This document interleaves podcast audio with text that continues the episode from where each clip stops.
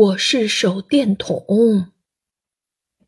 小作者赵一哲，四年级。大家好，我是手电筒。不过我不是现在这种方便使用，一按就可发出强、中、弱三种光亮的手电筒。大家猜猜，我手电筒几岁啦？哈哈，我的年龄啊，比我的小主人大五十几岁呢。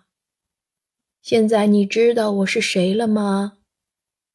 我就是从前家家户户都有的，全身银白色，有个大红包的老式手电筒。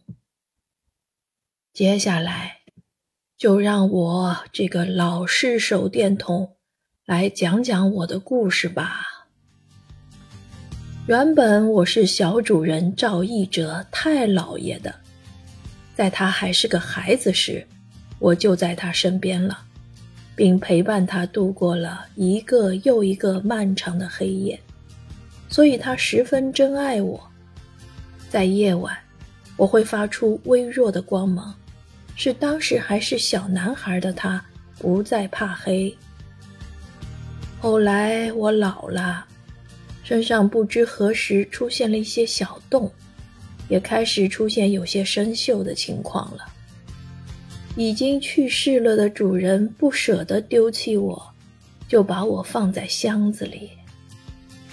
这就是我一个老式手电筒的故事。